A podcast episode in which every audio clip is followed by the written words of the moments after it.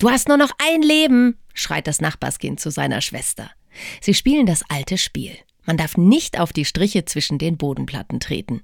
Ich versuche es gar nicht erst mit meinen großen Füßen. Ein Leben? Mehr habe ich auch nicht. Und nee, ich finde, es ist oft kein Kinderspiel.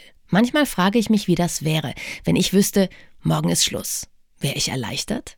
Endlich Ruhe, keine To-Do-Listen mehr. Oder wäre ich traurig, weil mir dann so richtig bewusst wäre, was ich noch alles verpassen werde. Jetzt, in der christlichen Fastenzeit vor Ostern, versuchen viele einen neuen Blick auf ihr Leben zu werfen. Fasten, etwas verändern, mit ein bisschen Abstand klarer zu sehen. Wo stehe ich jetzt gerade? In diesem einen, meinem Leben, in meinen Beziehungen und vor allem zu Gott. Mir geht's so. Je lebendiger mein Kontakt zu Gott ist, desto leichter und bewusster lebe ich auch, in allen Höhen und Tiefen. Es ist genial zu spüren, da lebt jemand mit mir, dieses einmalige, wunderbare Leben.